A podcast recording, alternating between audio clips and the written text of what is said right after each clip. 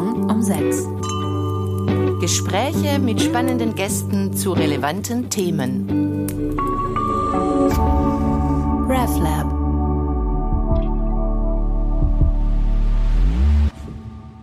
Herzlich willkommen zum Salon um 6 mit Uli Greminger.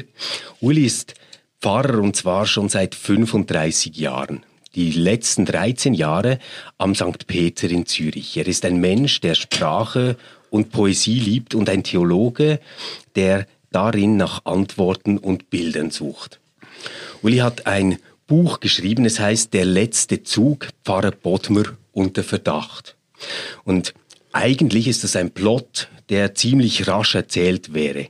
Pfarrer Bodmer und Dr. Gehring haben eine Freundschaft. Es geht um einen Sterbewunsch ähm, von Dr. Gehring, es geht um die Frage der Sterbehilfe, aber darin mischt sich eine ganze Gegenwartsdiagnose von Kirche und Gesellschaft, von Pfarrbild und Moderne. Uli, musstest du diese Geschichte erzählen oder brauchte diese Geschichte diesen Rahmen, um über die Gegenwart sprechen zu können? Ich musste diese Geschichte erzählen, es gibt ja eigentlich nichts Langweiligeres als äh, so allgemein gültig formulierte Gegenwartsdiagnosen von Kirche und Gesellschaft, äh, Pfarrbild und Moderne. Man hat ja doch eigentlich in der Zwischenzeit genug ähm, davon, dass und warum die Kirche immer älter, ärmer und kleiner wird, yeah. an gesellschaftlicher Relevanz verliert und so weiter man gerät dabei ja schnell so in gängige Begriffe und Muster. Ähm, Ähnliches gilt für das Thema Sterbehilfe. Das stimmt, ja. Äh, und darum äh, wollte ich nicht ins Klischee geraten und habe eine Geschichte gemacht. Äh, darum diese Story rund um den Pfarrer Bodmer und um diese Freundschaft, um den Übergriff. Ähm, ein Pfarrer, der an seine Grenze kommt, aus seinem Beruf, aussteigt. Darum die Geschichte vom Missverständnis, vom Übergriff. Darum auch die äh, extreme Situation, da er schreibt in der Untersuchungshaft. Ähm, ich habe in dieser Geschichte zwar die Erfahrung des Pfarrers aufgenommen und gleichzeitig habe ich sie von mir weggerückt, indem ich diesen Übergriff thematisiert habe. Ich habe die Szene zugespitzt. Darum habe ich auch den Arzt genommen als Gegenüber. Äh, der provoziert seinen Freund. Genau. Und, und lockt ihn aus, sein, aus der Reserve. Zum Beispiel mit diesem schrecklichen Satz. Sag schon, wie kommst du damit zurecht, dass ihr den Draht zu den Menschen von heute verloren habt? Ähm, daraus ist dann diese Geschichte geworden, um mich eben von diesen festgefügten Antworten zu lösen. Von diesen Verallgemeinerungen, die man damit verbindet. Jetzt ist mir aufgefallen, als ich ähm, diese kleine Einleitung gesagt habe und von der Freundschaft gesprochen habe, zwischen Pfarrer Bodmer und Dr. Gering, dass du ein bisschen zusammengezuckt bist. Habe ich das überinterpretiert oder ist es, weil du Freundschaft vielleicht einen schwierigen Begriff findest für die Beziehung zwischen Pfarrer Bodmer und Dr. Gering? Es ist ja in, diesem, in dieser Geschichte gerade die Freundschaft, die das Ganze schwierig macht. Ja. Äh, es geht ja dann um den Freundschaftsdienst. Ja da kommt dann das Mitleid mit hinein, Komplizenschaft mhm. und da habe ich realisiert, aber erst im Vollzug der Geschichte, dass gerade das äh, dann die ganze Situation schwierig macht. Ja. Ein Pfarrer, der eine Freundschaft erlebt und dabei seine Grenzen überschreitet. Aha. Ja, weil wir natürlich immer ein Bild haben von Professionalität, von Distanz auch, die wir wahren ja. können. Das ist ja ein, ein wichtiger Begriff in deinem Buch, immer wieder eine Grenze verletzt, etwas ja. überschritten zu haben. Jetzt ich weiß noch aus meinem Deutschunterricht, dass man das nicht macht, dass man nicht den Autor mit äh, der Figur im Buch vergleichen soll. Und trotzdem, ich muss zugeben, dass ich immer wieder versucht war, mir zu denken, ist dieser Pfarrer Bottmer vielleicht ein alter Ego von Uli Gremminger? Und ähm, das war so meine erste Frage, mit der ich gelesen habe. Meine zweite Frage war dann, ist aber vielleicht auch Dr. Gehring mit diesen furchtbaren Fragen ein alter Ego von Uli Gremminger? Was machst du damit? Ja, natürlich, äh, der, der Pfarrer Peter Bodmer ist mein alter Ego. Das heißt, er wird es in der Geschichte dadurch, dass eben die Freundschaft wichtig wird, mhm. dass er die, sozusagen seine Rolle überschreitet, dann äh, gedanklich natürlich seine Theologie formuliert, schonungslos formuliert äh, und dann auch praktisch aus seinem Beruf aussteigt und Hobbywinzer und, und, ja. und Hausmann wird ja. und das Leben genießt, äh, nahe der Natur ist und äh, ich sage es jetzt etwas ironisch, seine Frau arbeiten lässt. Beim Dr. Gering ist es etwas komplizierter. Der ist natürlich ein alter Ego in, in Hinsicht darauf, dass er eine volle Praxis hat am Morgen. Mhm. Er hat, er ist nahe bei den Menschen. Täglich hat er Menschen, die ihn brauchen. Ja. Und das fehlt dem Pfarrer Bottmer. Ja. Und das ist meine Erfahrung. Natürlich werden wir gebraucht, aber nicht in diesem Ausmaß wie ein Hausarzt. Ja. Eine zweite Überlegung ist, dass der, dass der Arzt dann seine Rolle aufgibt in der Situation, da er selber krank wird und sich selber nicht mehr helfen kann. Und dann äh, einen Verbündeten sucht, außerhalb seines Berufsstandes, außerhalb seiner Familie, da kann ihm niemand mehr helfen und da kommt er dann auf den Pfarrer und Freund. Der kann ihm helfen. Von ihm erwartet er den Beistand, ausgerechnet von ihm und führt diesen wiederum in eine schwierige Situation. Es ist mir aufgefallen, bei der einen Stelle wird es ganz plastisch, wo ähm, du beschreibst, dass der Arzt ganz handfeste Dinge tun kann. Also er kann Wunden nähen, er kann Medikamente verschreiben ja. etc. Und dem Pfarrer bleibt dieses Wort und die Beziehung letztendlich. Ja. Jetzt in deiner Geschichte ist das Ganze ja ein Stück weit so zugespitzt, dass zwar der Pfarrer, äh, der, der Dr. Gehring, einer ist mit ganz spitzen, pisakigen Fragen, aber dann ganz am Schluss, wo es wirklich ums Existenzielle geht, braucht er nicht nur den, den Freund, sondern eben auch den Pfarrer äh, Bodmer. Und da habe ich mir überlegt, ist das eine Erfahrung, von der du sagen würdest, die ist typisch für das Pfarramt, dass wir immer in diesen existenziellen äh, Grenz- und Randsituationen dann doch gebraucht werden mhm. und da ganz intensiv, aber sonst irgendwie eher die sind, die egal sind oder gepiesackt werden. Ja. Ja, das ist meine Erfahrung aus meiner über 30 Jahre langen äh, Berufsgeschichte. Ähm, auf der einen Seite werden wir äh, als Seelsorger gebraucht in Grenzsituationen, äh, also wenn es um die Geburt, um die Taufe geht, wenn es um Krankheit geht, wenn es um den Tod geht. Ähm, da sind wir dann plötzlich als Pfarrer und auch als äh, Person gefragt, äh, dass wir zu dieser Situation etwas sagen und, und, und dass wir unsere Fragen haben, dass wir auch äh, Fragen offen lassen können. Aber da braucht es uns ganz, nicht nur in der Rolle, nicht nur aus der Distanz, auch engagiert. Und das macht den Beruf auch interessant. Und darum bin ich immer noch gern Pfarrer, weil, weil es einem immer wieder braucht. Daneben hat es aber viele Situationen, da, wir das, da ich das Gefühl hatte, es braucht mich nicht. Ähm, ich äh, entwickle Aktivitäten, um die gesellschaftliche Relevanz des Pfarrerberufes zu stärken. Und da sind wir nicht so gut aufgestellt in der heutigen Zeit.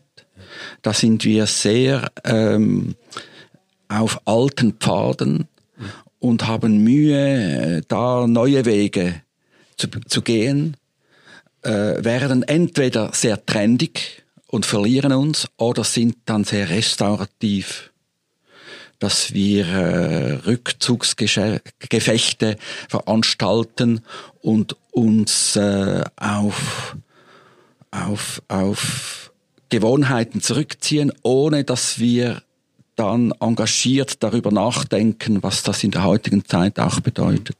So ein ganz beliebtes Mittel, um die kirchliche Relevanz oder auch die Relevanz des Pfarrberufs zu betonen, ähm, sind ja diakonische äh, Engagements und Unternehmen. Das ist ja so das eine. Jetzt merke ich aber, oder ich glaube mindestens, dass du hier einen anderen Weg nochmal suchst. Also nicht zu sagen, ähm, wir sind deshalb wichtig, weil wir viele gute Dinge für Menschen tun, die bedürftig sind, sondern weil du eigentlich zeigen willst, es gibt eine Theologie, ähm, an die ihr anschließen könntet. Allerdings, und das kommt in deinem Buch ständig wieder vor, ist es ja gerade die Predigt, die nicht mehr verstanden wird. Die Predigt ist das, was die Leute ähm, nicht mehr aufrüttelt. Das wirft ihm der Arzt ja schonungslos vor bei der Weihnachtspredigt zum Beispiel. Jetzt habe ich mir überlegt, ist dieses Buch der letzte Zug vielleicht ein Versuch von dir, das, was in der Predigt nicht mehr gehört wird, jetzt quasi als ein Stück narrative Theologie, als eine Story ähm, zu bringen und da deinen Beitrag zu leisten? Ja und nein. Ich würde es so sagen. Äh, die Bibel enthält ja selber viel Narratives, lebt von der Erzählung. Ähm, denk an die wunderbaren Geschichten aus dem Alten Testament, aus den Evangelien, ähm, der Glaube lebt von, von Erzählungen, von Geschichten. Eine gute Predigt wird diese Tradition aufnehmen und auch Geschichten erzählen, biblische Geschichten erzählen, veranschaulichen in die heutige Zeit, übertragen, sie mit unseren Geschichten, auch mit der Lebensgeschichte verbinden. Ich würde also umgekehrt formulieren, ähm, wie wir in äh, die biblische Tradition in der Predigt aufnehmen, Klammer, die leider nicht mehr so oft gehört wird, Klammer geschlossen, so sollten wir Theologen in einer Zeit, da nur mehr wenige Menschen also die Predigt hören und gewohnt sind, an der kirchlichen Praxis teilzunehmen, neue Wege finden, um die biblische Tradition, die Erzähltradition weiterzuentwickeln. Ja. Und zwar allgemein verständlich, unterhaltsam, ähm, also auch für ein Publikum, das eben nicht mehr eingebettet ist in die, in die kirchliche Praxis. Ja. Ja, das kann ich gut nachvollziehen. Und es, es kommt für mich noch etwas weiteres dazu, wenn, wenn man jetzt sagen müsste, we zu welcher Gattung gehört dieses Buch, das du geschrieben hast? Muss ich zugeben, das fände ich gar nicht einfach, ähm, das irgendwo ja. einzuordnen. Aber was mir schon auffällt, ist, dass der Pfarrer, der in diesem ersten äh, längeren Teil äh, erzählt, also ja eigentlich der Erzähler ist, indem er schreibt, indem er äh, seinen Bericht schreibt, der ist in einer Rolle, wo wir ihm quasi wie bei seinem eigenen Gedankenstrom zuhören. Also er ist weder ein Lehrer, noch ist er ein Pfarrer, der uns jetzt etwas zu verkünden oder mitzuteilen hat, sondern er, er nimmt uns eigentlich mit in seinen ganzen Gedankengang, den er entfaltet. Hat das etwas vielleicht mit dem zu tun, was du über das Pfarrbild gelernt hast oder das, was kommunikativ funktioniert oder auch das, wie du ähm, ja, vielleicht dieses große Wort, das schwierig geworden ist, Verkündigung äh, interpretieren würdest? Ich habe bei Erasmus von Rotterdam gelernt, dass es neben der Verkündigung auch das Gespräch gibt. Und zwar prominent. Er hat das äh, in der Zeit der Reformation gegen Martin Luther äh, moniert, dass, dass, dass es nicht sein kann, dass es nur diesen, diese Einwegkommunikation gibt, nur das Wort und hat äh, darum auch nie ein kirchliches Amt übernommen, sondern hat Gespräche geführt, hat geschrieben, hat äh, mit Briefen hat er, hat er mit den Menschen seiner Zeit verkehrt. Und das hat mir dann schon gezeigt, dass es diesen Weg gibt des Gesprächs. Ich habe immer neben der Predigt das Gespräch am runden Tisch gepflegt mit der Gemeinde, da es darum ging, ähm, dass jeder mit seinen Gedanken, mit seiner Kritik, auch mit seiner Frömmigkeit natürlich einen Raum bekommt und dass man gemeinsam da unterwegs ist, dass dieses Gespräch gerade so wichtig ist wie die Predigt. Und meine Rolle als Pfarrer war dann die, dass ich dieses Gespräch ermöglicht habe, dass ich dafür gesorgt habe, dass man, dass man auch als frommer und auch als kritischer Mensch seinen festen Platz hat in dieser Runde. Äh, und darum äh, ist die Basis dieses Buches das Gespräch. Es ist ja die reale Situation dahinter, dass ich ein solches Gespräch über viele Jahre geführt habe. Also ein solches Gespräch jetzt mit vielen Gemeindemitgliedern oder ein Gespräch mit wie mit dem Arzt? Wie mit dem Arzt. Also da ist der, das sind zwei reale Figuren. Ja. Also ich, der Uli Gremminger Pfarrer der Landgemeinde und mein Gegenüber, der Peter Angst, ja. von Beruf Eheberater. Dem du das Buch gewidmet hast, Genau. oder? Da haben wir äh, monatlich ein Gespräch geführt, ähnlich wie ich das beschrieben habe. Über den Beruf, über Gott und die Welt. Er hat mich provoziert. Ich habe ihm die Retourkutsche geliefert. Ähm, er hat mich aus meiner Rolle herausgeführt. Da hat sich das Thema Sterbehilfe eingenistet. Ja. Ähm, ein schwieriges Thema, das uns auch ähm, beschäftigt hat, belastet hat und äh, befreit hat. Wir wollten zusammen ein Buch schreiben. Wir dachten, das muss äh, an die Öffentlichkeit, dass man darüber spricht. Ja. Wir haben uns beim ersten Kapitel gleich verstritten. und ähm, er hat dann ein Buch geschrieben, äh, 2012 ist das herausgekommen, vom Leben gesättigt, im äh, Zeitglocken Verlag. Ja. Und bei mir hat es dann gedauert mit meinem Buch. Es kam das Reformationsjubiläum dazwischen. Und das ist äh, sozusagen meine, nicht meine Antwort, aber ein- meine Sicht zu dieser Thematik. Und das Gespräch ist also der, das reale Gespräch ist der Motor. Das hat mich angetrieben, Ja. hat mich, mir auch den Stoff gegeben Ja. und sozusagen, das ist die Triebfeder, Ja. dass ich das so schreiben konnte. Okay. Also ist, ist das eigentlich dein nächster Zug? Oder ist das etwas, was gar nicht mehr in dieser Beziehung stattfindet? Man könnte jetzt sagen, Peter Angst hat seinen Zug gemacht 2012. Ähm, dann ist die Schachuhr ziemlich lange weitergelaufen. Ja. Und jetzt hast du deinen Zug gemacht. Ja, Also gehört das selbst eigentlich noch in dieses Gespräch, das ihr Äh, geführt habt? indirekt. Äh, ich bin ja jetzt auch in einer anderen Gemeinde tätig und die Gespräche sind so, das in den Hintergrund gerückt. Bald, äh, also er ist äh, im Ruhestand, ich werde dann auch bald einmal im Ruhestand sein. Ja, im Januar, gell? Ja, und, und so ist es eher eine, äh, etwas Schönes, wenn man sagen kann, jetzt ist mein Buch auch soweit. Und Ja. der Peter Angst lebt immer noch fröhlich. Ja. Äh, Im Buch ergeht es ihm ja anders. Genau. Äh, das ist aber erfunden, also er lebt nach wie vor. Und genieß das Leben. Hat, hat Peter äh, Angst darauf reagiert, äh, dass du äh, quasi, ich, ich meine das jetzt wirklich nur flapsig und witzig, einen kleinen Mord an ihm begehst? Literarisch. ähm,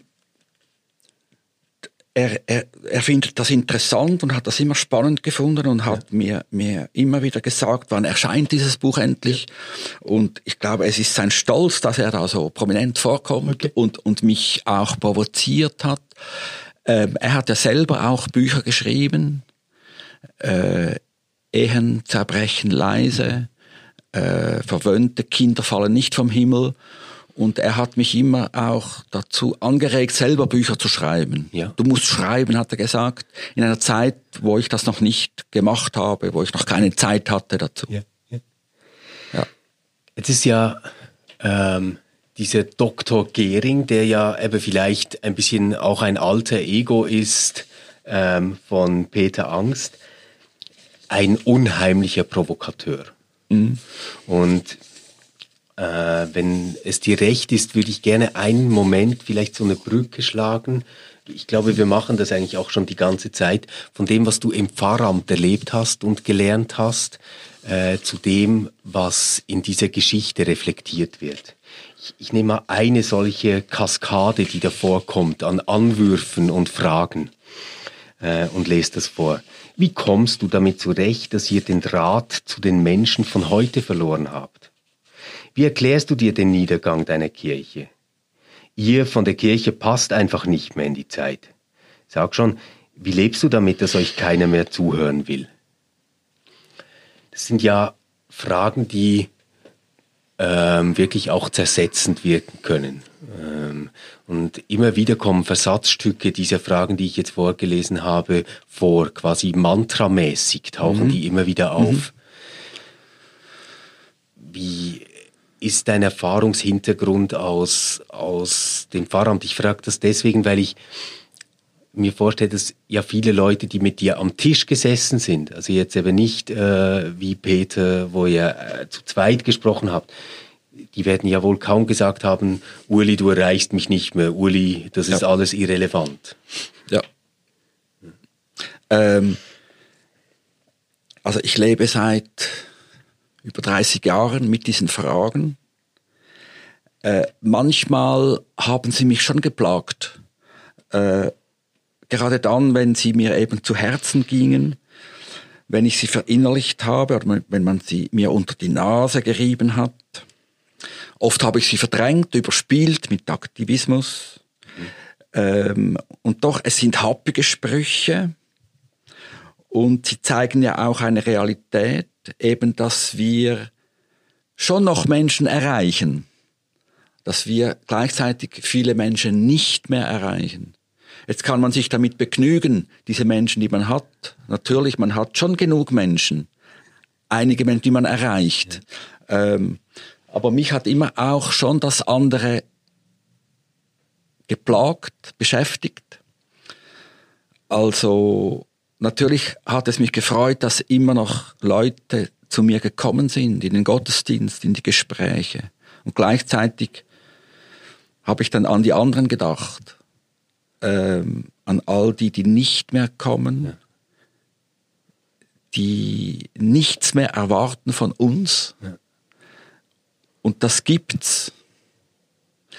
Und oder die nur in Ausnahmesituationen noch kommen und dann wieder weg sind. Mhm. Ähm, das hat mich schon beschäftigt und ich denke, das ist etwas, das uns unterschwellig nahe geht, dass wir verdrängen, verdrängen müssen, um damit zu leben und gleichzeitig lähmt es uns.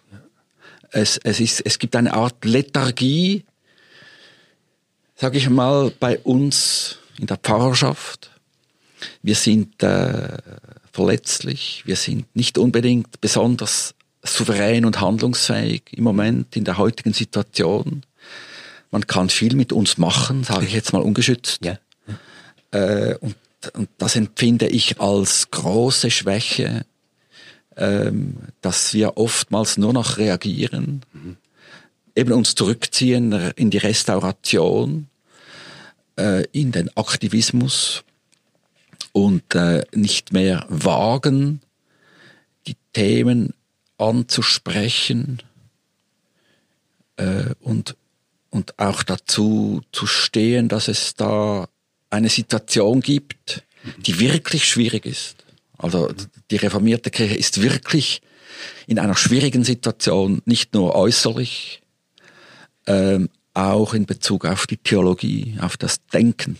Darum versuchte einmal in diesem Buch der Peter Bottmer seinem Freund die Auferstehung zu erklären. Genau. Ja. Und das wird ja ziemlich komplex. Ja. Er kann das nicht einfach und das und wirft er ihm dann auch vor. haben, oder? Und, und das gehört halt auch dazu, dass wir nicht nur einfache, schnelle Antworten bieten können. Ja, ja. Ja, und, und äh, es ist ja auch bezeichnend, dass dann in diesem Buch äh, der Dr. Gehring eben nicht einfach begeistert darauf reagiert sondern zuerst etwas läppisch eigentlich, muss ja, man sagen. Ja.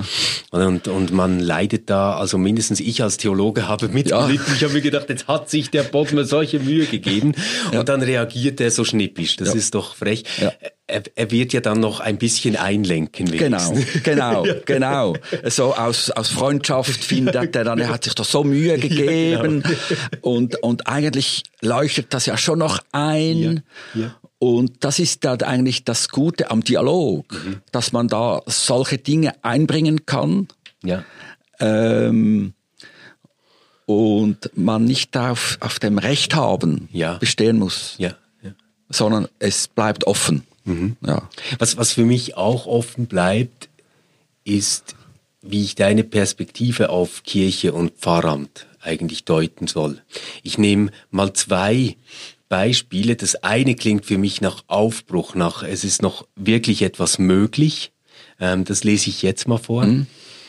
Ähm, wie kann man in der heutigen Welt noch Hüter des christlichen Erbes sein? Natürlich wollte ich kein ewiggestriger sein, kein kirchlicher Funktionär, sondern ein Grenzgänger, einer, der den Spagat schafft zwischen Institutionen und Individuum, Tradition und Selbstbestimmung, Religion und moderne Welt. Um kreativ zu bleiben und nicht andauernd verzweifelt um sich selber zu kreisen, müsste man sich im Wechselspiel von Rückwendung und Innovation verlieren, heimatlos werden, scheitern, um sich neu zu finden.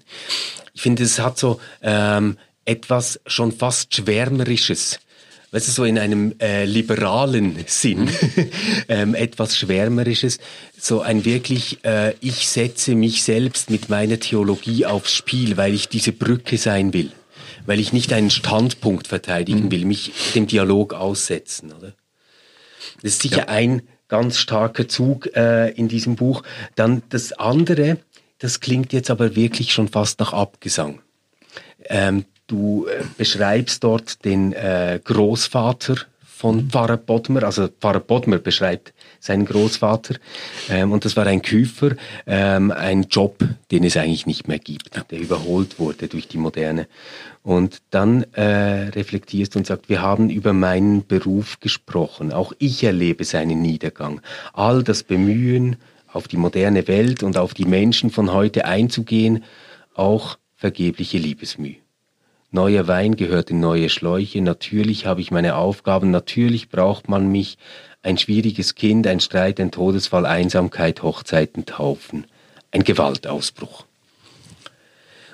Da merke ich eine mega Spannung zwischen diesen beiden ja. Zitaten. Ja. Ist das deine Spannung, die du in 30 Jahren Pfarramt aufgebaut ja. hast und wo du heute noch stehst, oder tendierst du zu einer der beiden Seiten?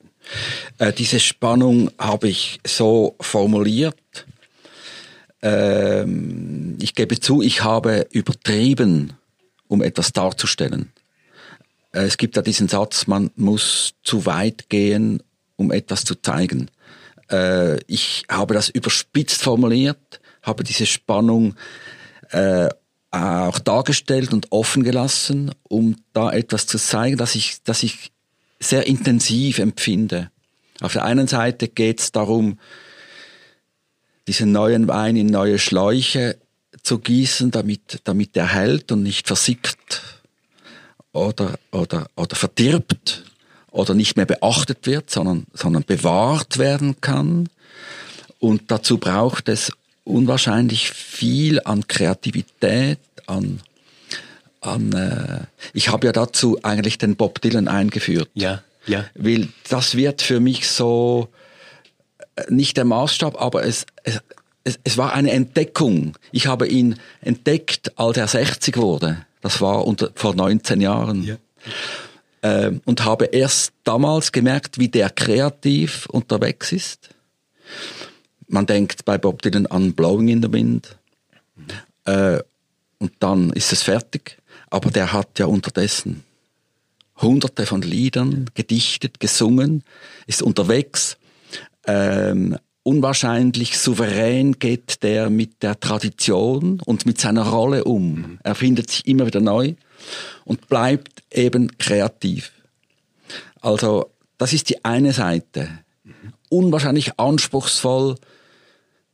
Der Anspruch, dass, dass man sich neu erfinden muss mhm. und dass man sich in eigentlich in jeder Predigt oder eben daneben als Theologe in der heutigen Zeit, dass man ein, neue Wege finden muss. Ja.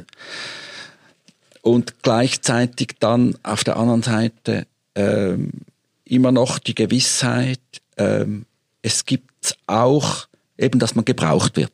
Mhm. Und Gott sei Dank gibt's das noch. Und das ist ja dann zwischendurch auch die Erlösung, dass man sich nicht immer neu erfinden muss. Es gibt ja. auch das andere. Also man hat so wie ein Standbein, auf dem man noch bleiben ja. kann. Es gibt noch die Kasualien, es ja. gibt noch Leute, die äh, bei dir klingeln, weil sie einfach wissen, genau. da ist der Pfarrer, wo ich jetzt genau. hin kann. Der Peter Bottmann erlebt das natürlich dann in der Bündnerherrschaft als Hausmann am, ja. am, am Herd und, und wenn er in den Reben arbeitet und mit den Reben spricht, äh, im Weinkeller, da ja dafür sorgt, dass der Wein reift, da ist er an der Quelle. Aha. Aha. Also bildlich gesprochen hat ja. er dann die Theologie hinter sich. Aber äh, es gibt ja auch das, und das habe ich erlebt in meiner Berufslaufbahn, dass ich in einem Pfarrhaus wohnen durfte, mhm. Es auf der Südseite einen kleinen Rebberg dann mit der Zeit gegeben hat. Ja. Wir haben den gepflanzt und da habe ich das Handwerk gelernt, selber Wein gekeltert, ähm, zwischendurch und habe dann diese Erfahrung ins Buch eingebaut ja. und habe dann gemerkt, die Verbindung mit der Natur äh, wäre für die Theologie schon auch noch wichtig. Ja, okay. Und äh, da finde ich in, im Neuen Testament bei Jesus spielt die Natur eine große Rolle. Mhm ja. und wird gar nicht abgewertet, wie das später dann in der Theologie passiert ist. Aber da sind wir mitten wieder im theologischen Gespräch. Aber der Umgang mit der Natur, auch mit der eigenen Natur, mhm. finde ich schon noch ganz zentral. Es ist ja, äh, es ist ja nicht die einzige Frage äh, dieses Buches, was ist der Pfarrer, was ist der Pfarrberuf, sondern im Hintergrund ist ja immer die Frage, was ist eigentlich der Mensch? und ähm, mhm. was habe ich hier zu tun, was, was soll ich hier, was ist eine Aufgabe, was ist ein sinnvolles Leben vielleicht auch, das ja eigentlich äh, sich immer wieder in diesem Dialog zwischen Arzt und Pfarrer entspinnt. Ich musste jetzt trotzdem ein bisschen schmunzeln, als du Bob Dylan genannt hast, ähm, weil es scheint ein bisschen so, als wäre Bob Dylan ähm, quasi ein, ein Symbol für das, wie man immer wieder aufbrechen und sich neu erfinden könnte. Im Buch gehe jetzt trotzdem nochmal auf diese äh, eine Stelle zurück, die ich vorhin zitiert hatte. Du schreibst, neuer Wein gehört in neue Schläuche und im Buch wird der Pfarrer zum Winzer. Und er macht ja tatsächlich neuen Wein. Also er macht den Wein nicht so, wie man es erwarten würde. Er experimentiert, er probiert aus, er hat eine ja. Lust am, am Versuchen. Gibt es dort eigentlich die Antwort auf diesen neuen Wein in neuen Schläuchen ähm, ganz praktisch, eben ganz naturverbunden als Winzer? Was wäre neuer Wein in neuen Schläuchen für den Bodmer der Pfarrer geblieben wäre? Oder ich frage es noch viel direkter, Uli, was würdest du machen, wenn du jetzt Pfarrer werden würdest und wüsstest, du hast noch mal 30 Jahre vor dir? Ich würde es genau gleich machen. Ich würde neben die Predigt das Gespräch stellen. Ich würde wahrscheinlich noch intensiver mich darum bemühen, äh, mit den Menschen ins Gespräch zu kommen. Ich würde auch Bücher schreiben. Ähm, ich habe mal begonnen mit einem Blog mhm. nach 2000. Ähm, ich denke, ich würde auch wieder auf dem Land beginnen, als Landpfarrer. Ich finde auch den Beruf des Hausarztes sehr schön und wichtig. Vielleicht würde ich auch den Beruf wechseln und Arzt werden, Hausarzt werden.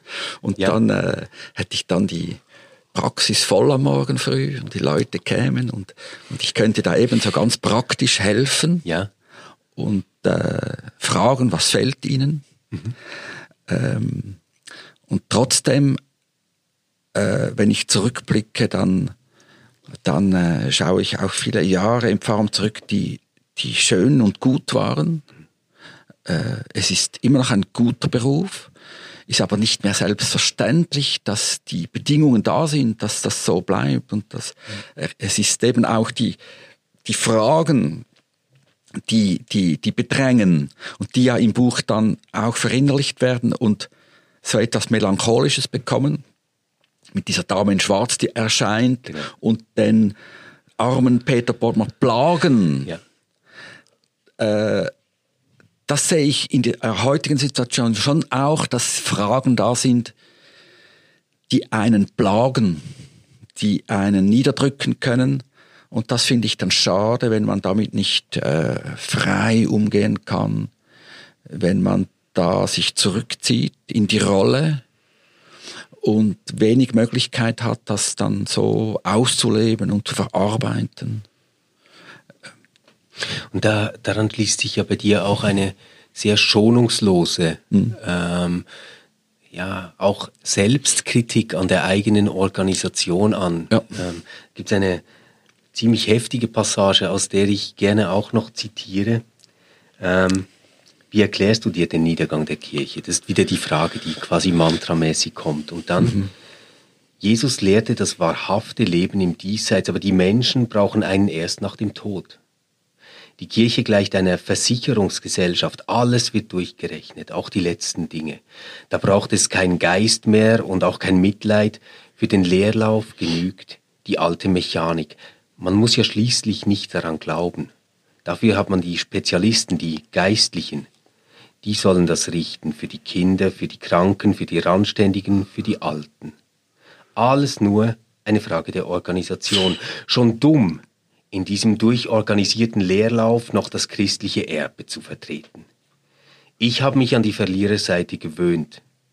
Ich schreibe dies nicht, um meine bitteren Erfahrungen in Worte zu fassen, sondern um der Kirchenleitung die verzweifelte Situation aufzuzeigen, in der wir uns gemeinsam befinden. Das ist ja eigentlich ein Brandbrief.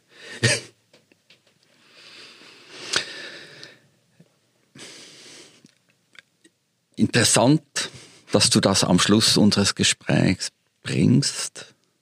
Es stimmt, es ist, äh, ich bin jetzt gerade selber erschrocken. Äh, wo ich das höre, dann denke ich, habe ich das geschrieben? Ja, ich habe das geschrieben. Das ist die Stimme, die eben auch in mir ist, die ich, äh, das gehört zur Schonungslosigkeit, äh, zu dieser überspitzten Situation, dass man eben ähm, an die Grenzen gehen muss, um etwas Normales aufzuzeigen. Ja, ich, diese Stimme, die höre ich, die habe ich erlebt, die ist in mir und die möchte ich auch weitertragen. Und ich finde, man sollte sie ernst nehmen. Ja, ich finde, man sollte sie ernst nehmen, weil ähm, man sie verdrängt und, und, und überspielt und weil sie dann immer noch da ist, denke ich. Dieser Satz, alles ist eine Frage der Organisation, der beschäftigt mich sehr. alles ist eine Frage der Organisation. Das höre ich oft im Zusammenhang mit den Reformen äh, in der Kirche. Das höre ich auch oft im Zusammenhang mit der Sterbehilfe. Da ist der Link. Ähm, wir haben eine Supermedizin, wir haben Palliativcare, wir haben Exit, wir haben alle Möglichkeiten. Du brauchst ja gar keine Sorgen zu machen. Und doch, wenn es dann um Krankheit und um Sterben geht, dann geht es um uns selber, es geht um dich und mich. Und äh, da kann man nicht sagen, es ist eine Frage der Organisation. Natürlich sind wir ja dankbar und froh um eine gute Medizin, um eine gute Betreuung und auch um den Hinterausgang Exit. Das ist ja eine Errungenschaft unserer Gesellschaft, dass wir das zulassen. Ähm, enthebt uns aber nicht ähm, der Aufgabe, selber darüber nachzudenken, was ist uns wichtig im Leben und im Sterben? Woran glauben wir? Was wollen wir überhaupt? Und äh, wer ist dann unser Verbündeter? Wem gehört mein Leben? Gehört das mir? Gehört das äh, der Lebenspartnerin? Gehört das der Gesellschaft, den Ärzten? Will ich einmal dann den Ärzten ausgeliefert sein? Gehört mein Leben Gott? Das ist unverfügbar. Oder soll jeder selber entscheiden? Also in diesem Umfeld finde ich die Aussage, alles ist eine Frage der Organisation, auch ganz schrecklich. Ja, ja. Und eigentlich ähm, liefert die Story in hm. deiner Geschichte da ja ein, ja, wie soll ich sagen, einen ganz interessanten Gegenpol. Oder das, das Schreckliche an der Organisation wäre ja quasi wie, sie wiegt uns in einer falschen Sicherheit, dass wir sagen können, ja, ja, also ich lebe, solange ich lebe und da muss ich mich um gar nichts kümmern, um diese Fragen. Ja. Ähm, und dann am Schluss, wenn es weh tut, dann nehme ich Exit und bin weg. Mhm. Das, das wäre wahrscheinlich das Furchtbare an der Organisation. In deiner Geschichte ist aber der Dr. Gehring ja einer, der sich ständig an dir reibt und mit dir auseinandersetzt. Also der ähm, führt diesen ganzen existenziellen Auseinandersetzungskampf ja schon die ganze Zeit mit. Ja. Und am Schluss, das finde ich aber das Faszinierende, steht ja dann nicht die Organisation, sondern die Beziehung zwischen Bodmer und Gehring. Ja. Wäre, genau. wäre das quasi, also ist, ist das quasi wie ähm, zu viel hineininterpretiert oder ist das auch ein, ein Stück weit etwas, was du sagen würdest, äh, das ist ein Statement, das ich mache? Ja, schöner kann ich es nicht formulieren. also das ist äh, ein wahres Schlusswort. Ähm, äh, es ist ja darum auch der Dialog am Schluss, ja, der Dialog genau. im ja, im Rebberg. Ja. Der eine im Himmel, der andere im Rebberg. Ähm, eigentlich symbolisch dafür, dass, dass es äh, ein, ein, ein Hin und Her ist, ein Zug um Zug und dass das eigentlich darum geht, die, das Abschieben der Verantwortung, die Delegation des Lebens, ähm, aufzuheben und zurückzuführen. Also es geht eigentlich um eine Rückführung mhm. des Lesers zu sich selber. Ja. Äh, das finde ich ein, ein guter Gedanke, ja. Doch. Es ist auch ganz auffällig, dass in ja. diesem letzten Dialog mhm. dann der Arzt, also der Dr. Gehring, das Schlusswort hat. Mhm. Und man hat ein bisschen das Gefühl, er musste zuerst sterben und im Himmel sein, äh, bevor er nicht nur nach dem Evangelium fragen, sondern es verkünden konnte.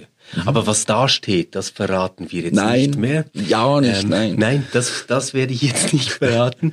Ähm, vielleicht noch so viel, wenn euch das Ganze äh, interessiert hat und ihr das auch mal live erleben möchtet, dann gibt es am Montag, am 28. September eine Buchvernissage und fast einen Monat später, am Samstag, dem 24. Oktober, ähm, trittst du auf bei Zürich liest. Jetzt werde ich gar nicht sagen, wo und wann. Das schreibe ich alles in die Show Notes. Das findet ihr dort. Ähm, wir werden das direkt verlinken. Uli, ich danke dir sehr für dieses Gespräch, danke dir für das Buch und ich danke dir für diese schonungslose Offenheit, mit der du eben nicht nur einfach über ein Stück Literatur, mhm. sondern auch über dich selber, den Pfarrberuf und unsere Gegenwart gesprochen hast. Ich danke dir herzlich für das Interesse, für das Gespräch.